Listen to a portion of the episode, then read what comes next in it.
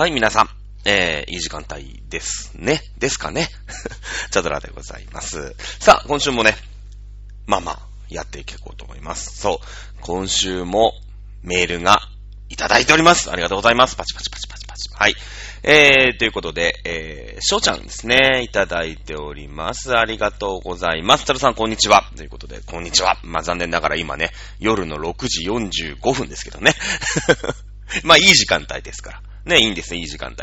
えー毎週ラジオの更新を楽しみにしています。ありがとうございます。先々週の資本主義滅亡論や、先週のフランス革命だったり、すごく楽しく聞いていた人の一人です。ありがとうございます。ね、えー脱線しがちな、脱線しがちな、チャラさんの話ですが、その脱線の仕方が面白いというか、自然というか、脱線していることに気づかずに楽しめちゃってるっていうのが、えー一、リスナーとしての感想です。えー勉強が嫌いで居眠りばかりしていた僕ですが、チャドさんの語る歴史は面白くて興味を惹かれます。先生がチャドさんみたいな人だったら、僕でも興味を持てたかもしれないと思うくらいです。ね。えーこれからチャドさん独自の切り口でいろんな話を聞けることを楽しみにしています。お仕事を変えたらしく大変でしょうが、お体に気をつけて毎週の更新を楽しみにしています。ということで、素晴らしいですね。あのーこう、なんて言うんですか？モチベーションって言うんですか？こちらの、こう、ね、メールをいただいて読んで、ね、中身に触れて、あの、完璧な一枚をね、完璧なこのメールとしての一一節というか、一文をですね、えー、翔ちゃん作ってくれました。完璧ですね。えー、先週、先々週の振り返りのトークもできる、えー、ね、その転がしもある、ね、リスニさんじゃなかったパーソナリティいじりも入ってる、で、今日のね、まあ本題というか、そこにもつなげられると。いうことで、これすべてが、あの入ってますね。すべてが100%の、えーメールをね、100点です。はい、100点のね、メールをいただいております。ありがとうございます。そう。まあじゃあ、順々にね、え処理を、処理をしていくんですけれども、そう。あの僕ね、歴史が大好きなんですね。で、今でも、まあ、センター試験、えやりましたけども、よかったよね。コロナがだから、1ヶ月も2ヶ月も前だったら、もうセンター試験もでやりませんよ、みたいになると、じゃあその進級がね、あの大学生の、に、すら、怪しくなってきちゃったりするわけじゃない。まあ一応、受験の二次試験とかはあるけど、まあ、その、一応多分机をさ、1メートル以上離すと、もともとほらカンニング 対策みたいので、きっとその、なんていうのかな。まあ1メートルぐらいはさ、あの、キツキツに詰めないじゃない。大学行った人はわかると思うんだけど、テストとかって別にすぐ隣のも、こう、人がいたりとか、講義の時とかはね、するけど、テストの時はこう、長机の端と端だけみたいな感じで、きっと、まあセンター試験とか、まあ二次試験なんかもそういう風に、あのやったと思うんで、まあ一応ね、うん、あれだと思いますけれども、これでセンターも、ね、できません。人が集まるから厳しいですよ、みたいになってしまったら、それこそその今年ね、え3年生を卒業する人たちが、じゃあどうするのか、みたいな、あことに繋がってくる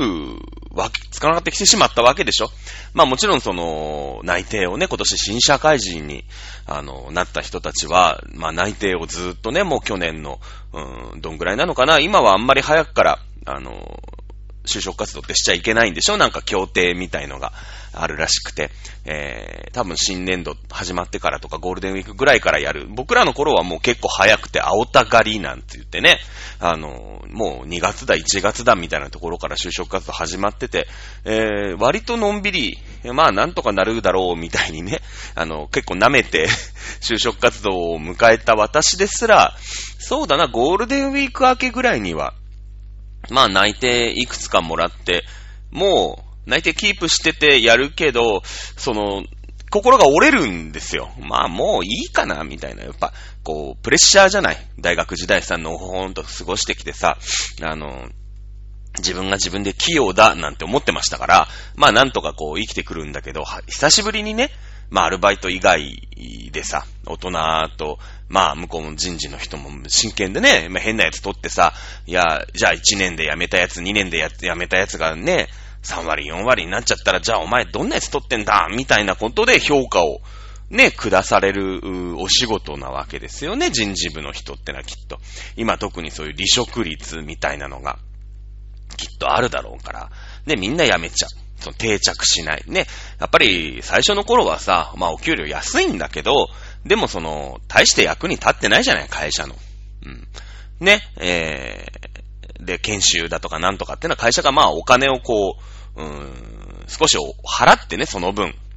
ね、こう教育してる。今、後々使えたらいいよね、みたいな。だからまあやっぱ2年3年とかで辞めちゃうとさ、その、独り立ちする、してすぐ辞めちゃうみたいな。また教育しなきゃいけないみたいのでね。まあそういう、そういうほら、ところで評価を受ける。まあもちろんお金をもらってる人たちだから、当然その、うん、結構厳しいというか、7では、ね、特に僕なんかその、なんていうんですかね、持ってるポテンシャルだけでさ、やってきた人間なわけよ。まあなんとかなるんじゃないぐらいの勢いで、大学時代をね、乗り切ってしてしまった人なんで、そのほら、企業研究とかさ、まあ理系みたいに、ね、なんかにこう、卒業制作とか卒業論文みたいなので、すごい実験をしたとかっていうこともないし、まあ卒論は当然、まあこの番組でもね、何回か言いました、書きましたけれども、あの、歴史でね、で、もともと歴史大好きだから、もうなんか適当にね、自分が本でも出したつもりでさ、あの、自分、持論を展開しておけば、まあ、あの、出しておけば、卒業はできるだろうというような感じでしたからね。うーん。で、まあ今その、そのコロナの関係で急に業績が落ち込んでしまった、うーん、業、業種っていうのはやっぱあるわけだよね。うん。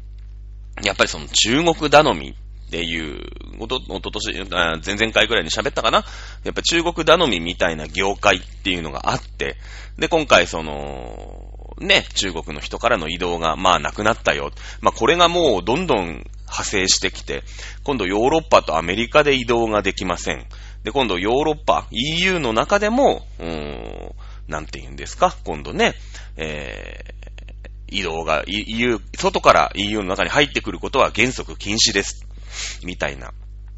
えー、感じに今なってきてると、まあ、その、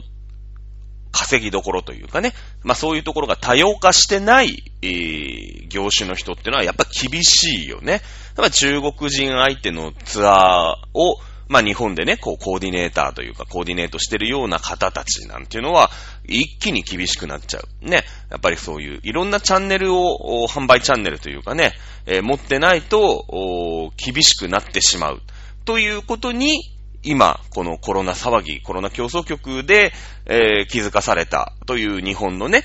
うん、あのー、まあ、現状ということですよね。うん。まあ、どっちかっていうと日本ってさ、その、なんカテゴリーキラーって言うんだけど、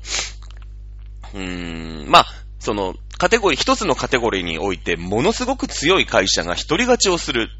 っていうえー、経済構造になりつつあったわけよ。結局ね。あのー、こう、広く手広くやってるところっていうのが、まあもちろん、1980年だ、90年だ、こう、後継期の時にはだんだんだんってね、こうね、えー、名だたる企業が、まあ、あうちの会社ももしかしたらそうなのかもしれないけどね、あったのかもしれない。うん。で、それがどんどんどんどんこう細分化されて、で、やっぱりこう、人間様というかさ、日本人のこう、行動様式もどんどん多様化するから、まあ広く手広くやってると、まあ勉強なんかでもそうだけど、100点取れないわけだよね。うん。全部、まあ赤点も取ることはないと。全部、まあ65点、68点ぐらいは取れるよ。だけどやっぱ80点取れてこない。絶対100点は取れませんってなってくると、一教科に集中して100点取ってくる企業がそこを全部抱えていく。っていうことに今なってきてるわけよ。うん。そんな、でも、やっぱ一教科だけだから、そういう会社って。そういう、もう世界がうまいこと回ってる。っていうのが、こう、大前提だよね。うん。だから一教科だからさ、例えば、まあ大学受験なんかでもそうだよね。一教科だけで受けられる人、受けられる学校とかってあるけど、そうするとその道のプロフェッショナルだけが揃、揃ってるからね。やっぱ、こう、競争も厳しい。やっぱ広く浅くみたいなのが、うーん、まあでも広く浅くの会社はさ、やっぱりその教科では100点絶対取れないから、ずーっと苦境、苦境というかね、冷や飯を食わされてたんだけど、まあその販売チャンネルの面で言えば、まあ、多様化していかないと、うーん、やっぱ厳しいよ。ね。えー、だから奈良の鹿なんかもさ、ね、今までは観光客がいたっていうその観光客頼みでね、鹿せんべいもらえると、うん、お腹いっぱいになると、ね。っていう、まあ、彼らも生き様としてさ、それに頼り切ってしまってたわけよ。で、特に近年、えー、大阪、京都、まあ、奈良ですか。まあ、中国人観光客がいっぱい来てね、いっぱいもらえると。んで、そうするとこう、種を増やせるわけだよね。うん。しかもどんどん子供を増やす。お腹いっぱいだから。うん。ね、そういう余裕があったわけですけれども、中国からの観光客がね、誰もいなくなってしまうと、もう食うに困っちゃうわけね。だからもう人里、ほんと奈良駅のそばに鹿が出てきちゃうみたいなさ。今まで結構ね、春日大社って言って、まあ、奈良駅から、そうですね、直線距離で言えば、まあ、4、500メーターはあるかなもうちょっとあるかなまあ、調べりゃさ、Google Earth とかで見りゃ、何メートルってわかるんですけど、まあ、あそこのね、え、奈良のこう、うん、大通りがあるわけですよ。ね、近鉄の奈良の駅降りて。降りるとこう、まあ、一本ね、大きな道があるわけです。春日大社まで。えー、そこにこういたんですけども、本当に、えー、人が来ないから奥地にいたって、だって春日大社に観光客来ないわけでしょ？でも奈良駅だったらさ、そこに住んでる人がいるし、ね、えー、多少なりとも人がいる。なんとかあそこに人間っていうね、生き物の周りにいれば、ワンチャン何かくれるかもしれないっていうんで、もう、奈良駅の、ほんと、駅の構内までね、な、しか入ってきちゃうみたいなトラブルが。まあこれはもうさ、鹿さんだから、あのー、ね、そんな経済活動ではないんだけれども、まあしかも、やっぱ生きるの精一杯だからね。うん、そういうことにこう、や、まあ慣れていくと、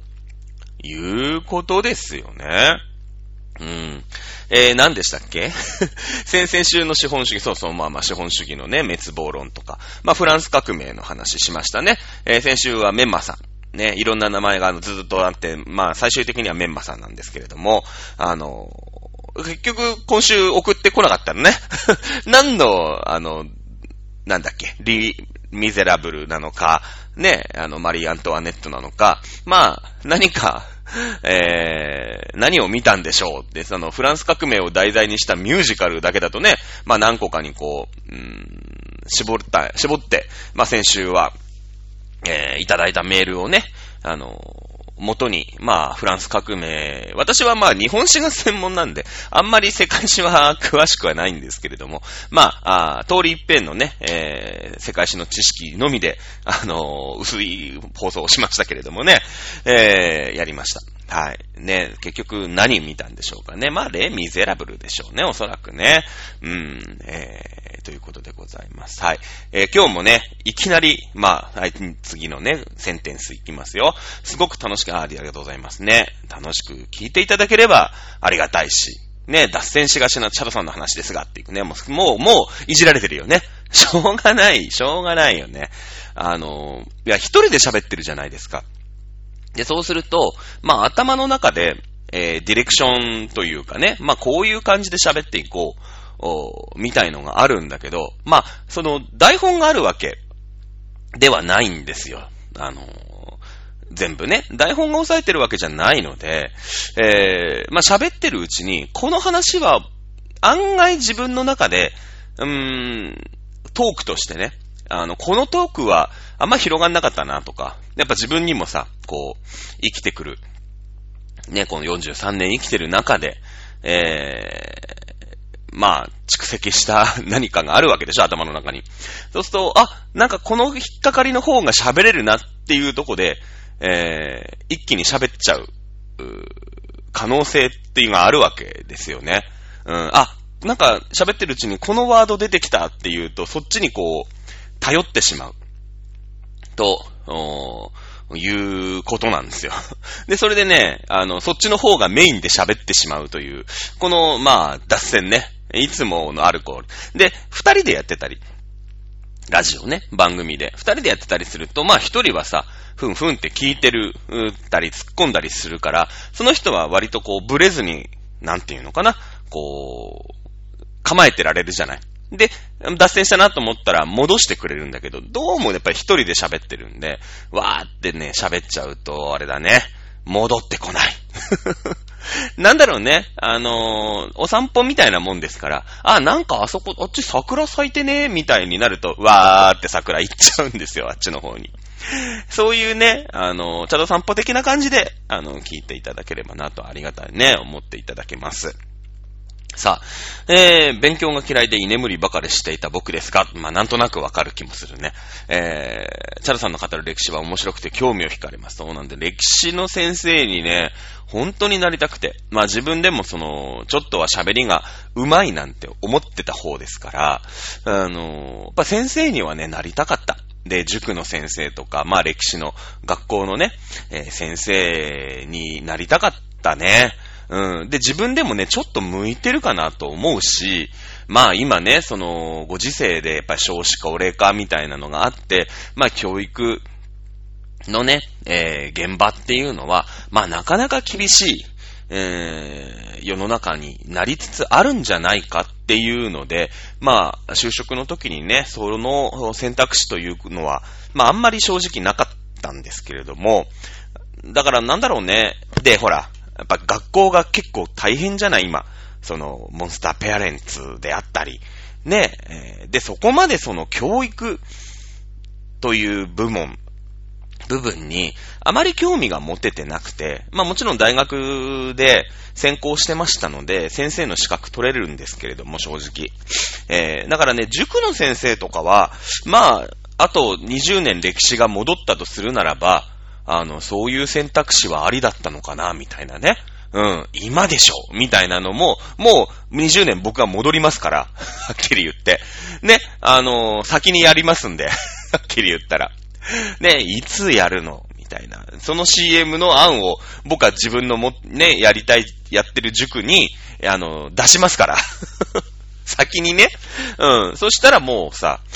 流行語大賞じゃん。間違いなく。ね。で、テレビとかに出て、なんだろう、歴史のさ、番組とか、あとクイズ番組。まあ、でもね、クイズ番組に出るほど博学じゃないかな。あそこまではなんか、あの、物知りではないかもしれないですね。あの、林先生はほら、現代文の、なんて言うんですか？先生ですから、そうするともういろんなジャンルのことを知らないと現代作家というか、ね、まあ、その直木賞だなんだってなってくるとさ、そのやっぱ現代もの、うん、じゃない。だから、いろんなことを知ってないと、その作品のバックボーンみたいなのはわからないよね。やっぱそうすると博学になってくる。やっぱ国語の先生っていうのはね、やっぱ博学ですよね。おそらく。あの、オールマイティにしなくちゃいけない。だって国語ってさ、幼稚園の、ほん、本当に幼稚園の子から、ね、おじいちゃんおばあちゃんまで、おしゃべりできるわけじゃないですか。普通に国語だけであればね。でもその中の深掘りどんだけ深められるかっていうと、それは幼稚園生の文学には幼稚園生の文学のバックボーンがあってさ、いや知らんけど、ね、その、熊さん、森の熊さんみたいなのがね、じゃあ逆にこう、うん、どっかの童謡で、まあパーマ大佐がさ、あの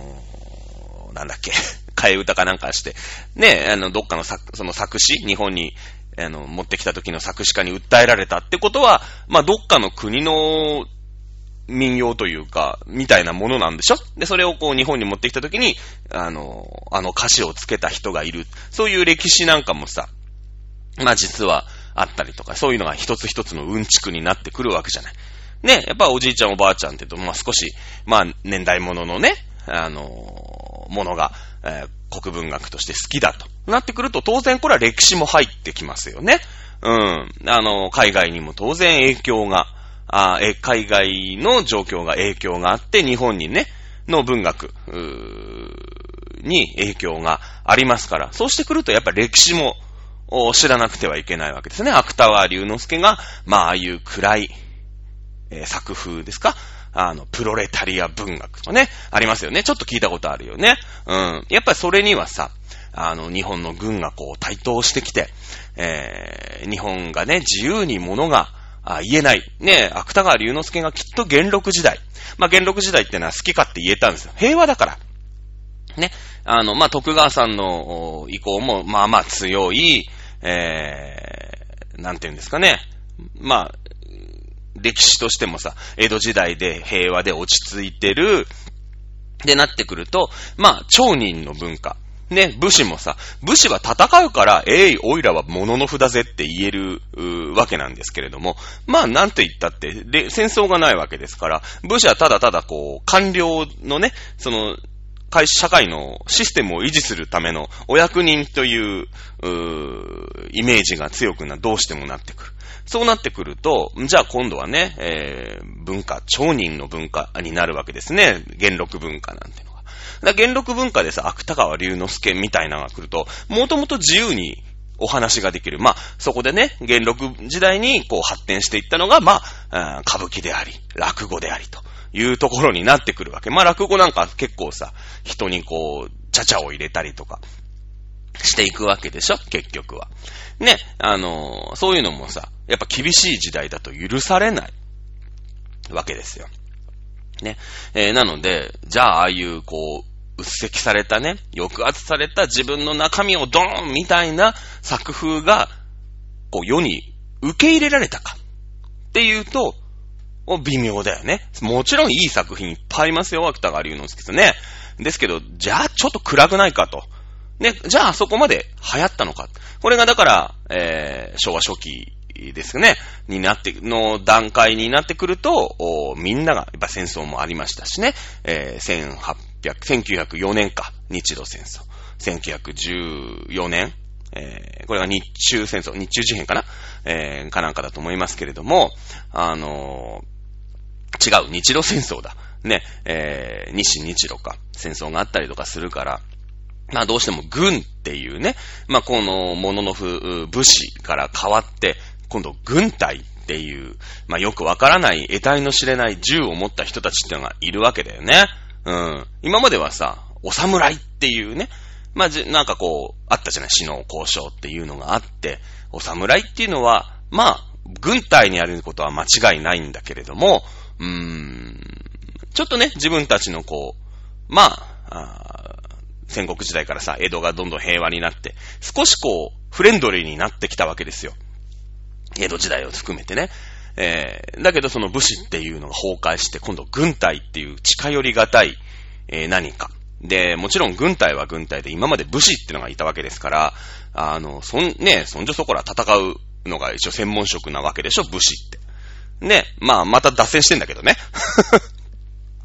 で、軍隊はさ、それを上回る力で、うーん、あの、やっぱ治安というのを維持しないと、やっぱり、おかしくなっちゃうよね。うん。いくらこう、刀とかさ、そういうのを取り上げたって言ったって、えー、軍隊の方が弱っちくてさ、元武士のが強かったら、こう、維持できないよね、新しい、こう、うん、政府さんはさ、維持できないわけでしょ。ね、えー、ということになりまして、まあ、ちょっと近寄りがたい、軍隊というね、えー、存在に、まあ、なってくるわけなんですけど、何の話してましたっけって、また脱線してますけれどもね、えー、まあ、歴史好きなんですよ。こういうのね、まあ、塾の先生でね、ここまで脱線して喋っちゃうと、結局何にも教えられないから、やっぱ授業1授業1時間とかっていうのがあるからね。それはまあまあ、あの、あ苦手、苦手というかできないのかなと思いますけどね、YouTube でね、歴史についてうだうだ喋るのは、俺やってもいいかなって正直思ってるんだよね。その、例えば、ひなわくすぶるバスチーユって去年、えー、先週の放送で言ったじゃないですか。ね、1789年、ひなまくすぶるバスチーユっていう、本当にさ、5分ぐらいの動画で、その、じゃあバスチーユってどんなのどんなのっていうエピソードトークをパンパンパンって入れて、あのー、歴史のね、動画を作るのは、まあだから歴史の分、何本もできるじゃない。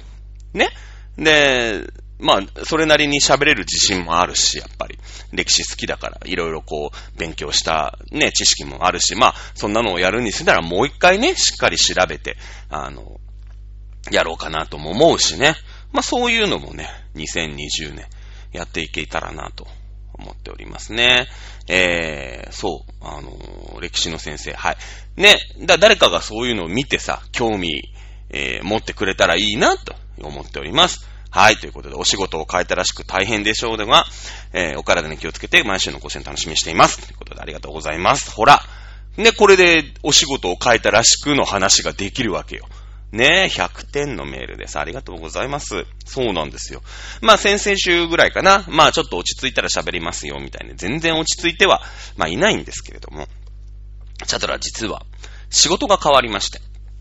ね、えー、今までまあ入社、大学卒業してから、あそこまでストレートで来てたりしますので、22の時に、今の会社に入社したんですけど、まあ、の、ちょっとね、勘違いされてる人がいるんで、あれですけど、会社はね、辞めてないです。会社辞めてないです。会社の中の人事異動が今回ありまして、ただその、ただの人事異動じゃなくて、あの、事業所というかね、えー、そういうのがこう変わって、えー、あの、変わったんですよ。いつもの普通の人事だとさ、まあやってる仕事はあんまり変わんなくて、お店がね、やっぱり3年や4年ぐらいに、例えば新しいお店ができますよとか、このお店は閉店ですよなんて言うと、うーん、そうだね。まあお店変わる。この、この次はこのお店です、みたいな。ああ、そうなんだ、みたいな感じで、えー、20年お仕事をしてき、えー、来たんですけれども、まあ今回ね、あのー、まあ事例をやっぱ会社員ですから、まあいただいたりするわけですよ。でね、もう20年間やってきてない。そう、全く、そのノウハウが、正直役に立たない。新しい、えー、部署にね、あの、移動に、実はなりました。うん。まあ、リストラ、リストラと言えないこともないんですけれどもね。まあ、楽しくやってます。まあ、ちょっとね、会社の話なんで、あんまり詳しくあの、おしゃべりができないんですけれどもね、やっぱりちょっと会社員ですから、まあ、機密情報みたいなのもあるんで、あんまりベラベラベラベラ喋るわけにはいかないんですけども、ある新規のプロジェクト、まあ、その新規のプロジェクトがうまくいきゃ、うーん、なんて言うんですか、まあ、栄転というかね、えー、でしょうし、うまくいかなかったら、もう左遷以外の何者でもないですよね。多分ね。うん。やっぱりお店から離れてしまいますから、うん、ちょっと怖いよね、正直言ったらね。というような部署に、あの、まあ、今んとこまだ飛ばされましてが、正解かな。まあ、慣れてないからさ、やっぱ大変は大変なんですよ。覚えることめっちゃあって。で、日によって、まあもちろんお店に行くんだけど、行くお店も全然違うし。あの、ってことは、上司が毎週、毎日違うわけよ。だから気を使うよね。やっぱ毎日毎日さ、2年3年のスパンで、その店長さんがいて、み、ね、え、マネージャーさんがいて、みたいな、あとこだと、あの、やっぱこう、慣れもあるし、向こうもなんかさ、あの、変に、まあ、もちろん、すごいビッグな人とかで、その、いるじゃない星野監督みたいな、ね、監督の人とかがもう、あの、いますよ。当然、すごいカリスマがあって、あの、もう俺がやったら、やれ、この野郎、みたいなね。まあ、一歩間違えばパワハラみたいな店長もいくらでもいるんだけど、うん。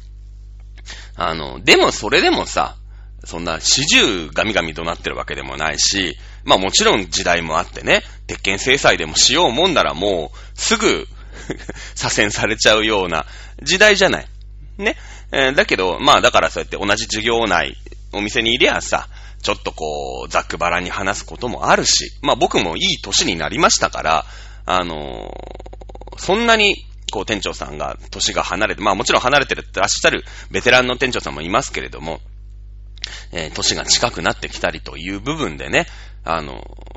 まあ、あの、ざっくばらにお話しさせていただく機会というのはあるわけなんですけれども、まあ、もう完全に外に出てしまったので、毎日ね、上司が違うんですよ。で、日替わりだから、やっぱり、なんだろう、うーん、気を使うよね。やっぱりさ。で、なんか、こう、なーなーにできない部分もちょっとあったりもするんでね。非常に今、毎日気を使って、えー、お仕事をして、えー、いたりします。はい。ね、えー、ちょっとまあ、あの、詳しくは喋れないし、まだね、まあ、まだ一週間ちょっとかな。ぐらいなんですけれども、正直ね、まだね、あれですよ。あの、自分の中でもふわっとしてるから、まあ、おいおいね、えー、ちょっとそれが、まあ、軌道に乗って世にこのプロジェクトが出てくれば、もうこれはね、あのー、お話できることもあるかなっていうぐらいの え感じでございます。まあ、非常にですね、まあ、いわゆる、何ですかストレスのかかる、えー、一週間を過ごしていてですね、えー、まあ、昨日は休みだったので、今日も休みなんだけど、あの、久しぶりにね、えー、たっぷり飲みに来まして、朝、朝ね、昼3時から飲んでましたからね。で、まあ、付き合ってくれてさ、いいお友達がいっぱいいるもん、いっぱいもいない、全然いないんだけど、あの、3時から飲んで、飲んでカラオケやって飲んでましたからね。帰ったの結局、なんか今日は早く帰れるね、なんて思ってたら、やっぱり最終的に12時前ぐらいまで飲んでましたね。うん、そんな感じで。えー、まあ来週もね、えー、ひどい、ひどい一日、ひどい一週間が始まるんですけどもね、えー、強く生きていこうと思います。はい。ね、あの、皆さんからこうメールをいただいて、それを元におしゃべりするのが、私の楽しみでございますのでですね、ぜひメールをいただければ幸いでございます。はい。ということで、えー、今週は、以上でございますね。えー、来週も、いつの、いつ撮ろうかな。あ、来週は結構、早めに撮るかもしれないな。うん。えー、まあいろいろ仕事の関係がありまして、収録もね、えー、バタバタしておりますけれども、頑張っていきたいと思います。それでは今週もお付き合いいただいてありがとうございました。お相手はチャドラでした。また来週、さよなら。